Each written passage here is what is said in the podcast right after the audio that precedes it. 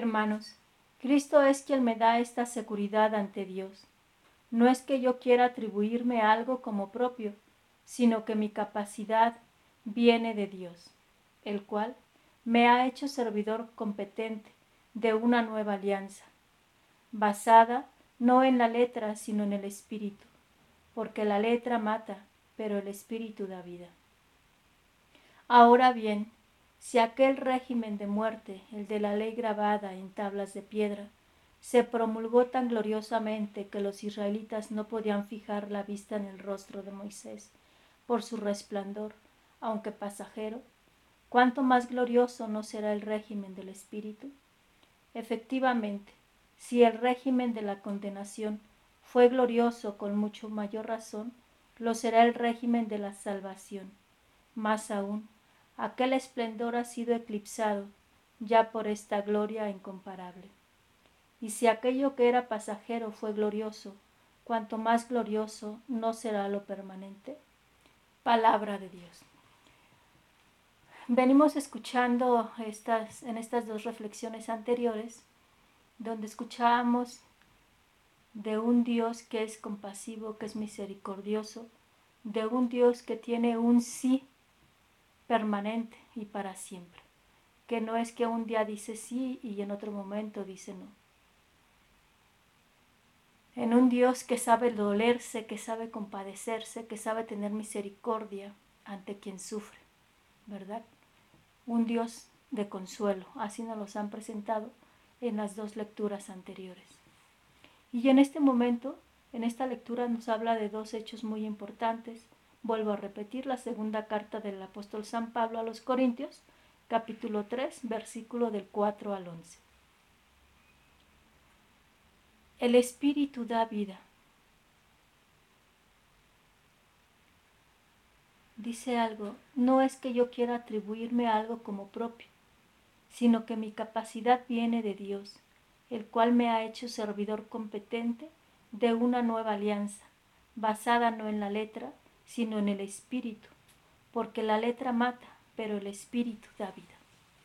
Me voy a enfocar directamente a lo que es el llamado a la vida religiosa, a la vida sacerdotal. Pero recordemos que nuestro llamado es a la santidad ya sea en el matrimonio, ya sea en la soltería. Y dice Pablo, ¿verdad? No es que yo quiera atribuirme algo como propio, sino que mi capacidad viene de Dios, el cual me ha hecho servidor competente de una nueva alianza, basada no en la letra, sino en el espíritu. Han de decir, ¿y esta monja por qué repite tanto este versículo, verdad?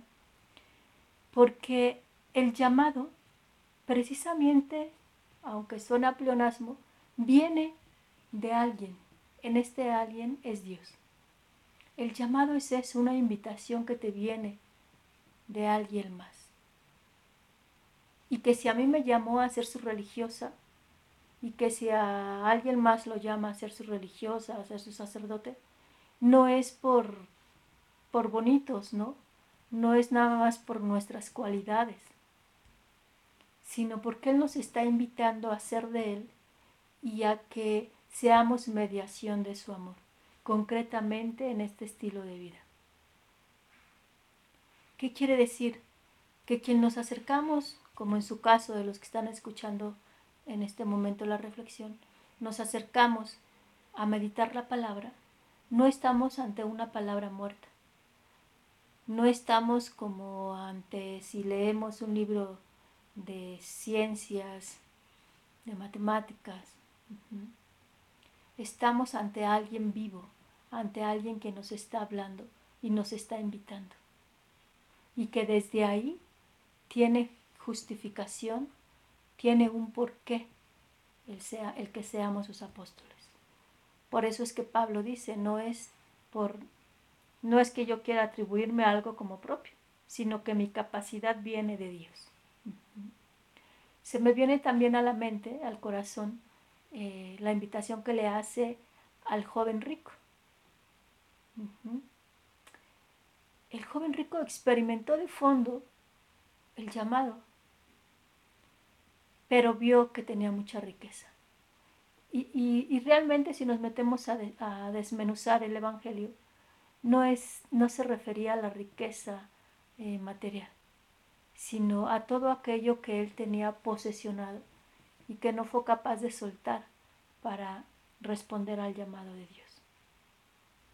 A través de esta cápsula de la reflexión de la palabra de Dios, a ti joven yo te invito a que le hagas frente, a que seas valiente, a que de verdad te des un tiempo y puedas descubrir hacia dónde Dios te llama.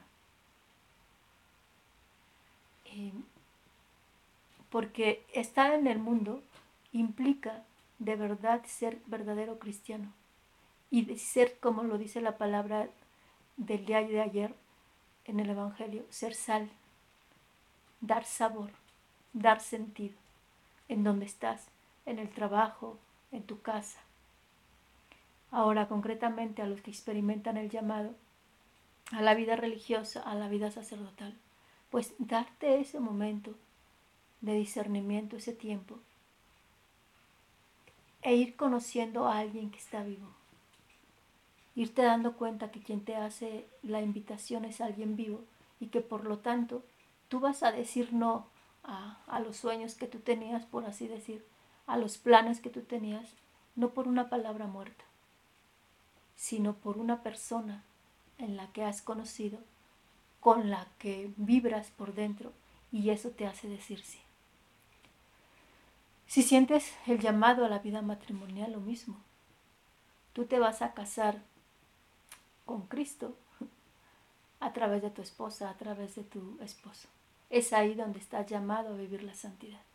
Y si decides quedarte soltero o soltera, no es porque ya no te alcanzó, se te fue el tren, ¿verdad? Como dicen, sino porque ahí descubres tu vocación, desde lo que eres, dar a conocer a Cristo con tu propia vida.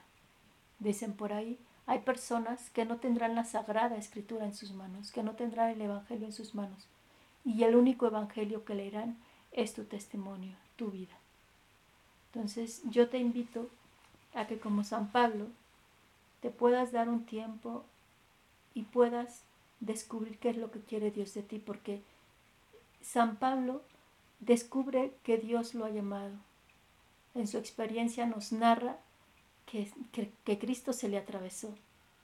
Y por eso es que él puede decir, no es que yo quiera atribuirme algo como propio, sino que mi capacidad viene de Dios, el cual me ha hecho servidor competente de una nueva alianza, basada no en la letra, sino en el espíritu. Porque la letra mata, pero el espíritu da vida, ¿no?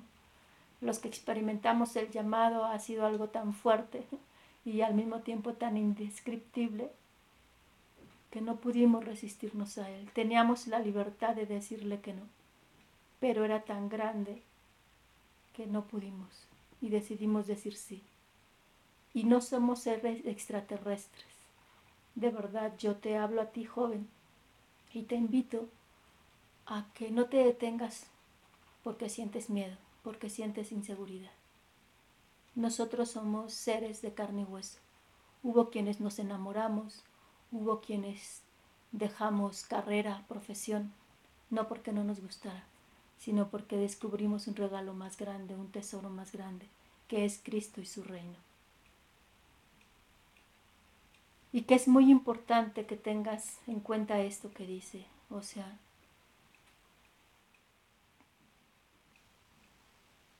es una nueva alianza que se basa en el Espíritu, en ese Espíritu que nos habita no en una letra que nos condena, porque tampoco es eso.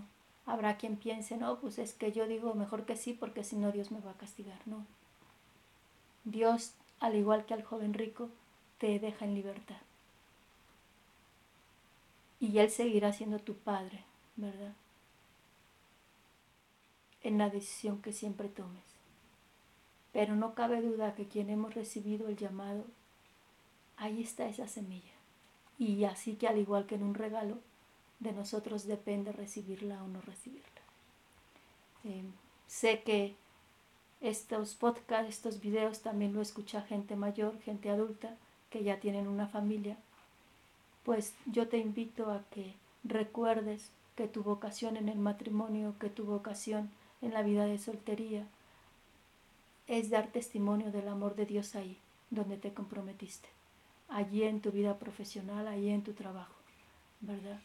Que demuestres por sí mismo que Dios está vivo y que es el Espíritu Santo quien te habita, que no seguimos una palabra muerta, que los cristianos católicos eh, no es que nada más leamos un libro, sino que es una relación de tú a tú con Dios Padre, Dios Hijo y Dios Espíritu Santo que habita en nosotros. Tu hermana María Guadalupe Ortega Sánchez, religiosa de la Cruz, y como te he dicho en otros momentos, no dejes de compartir estos podcasts, estos videos.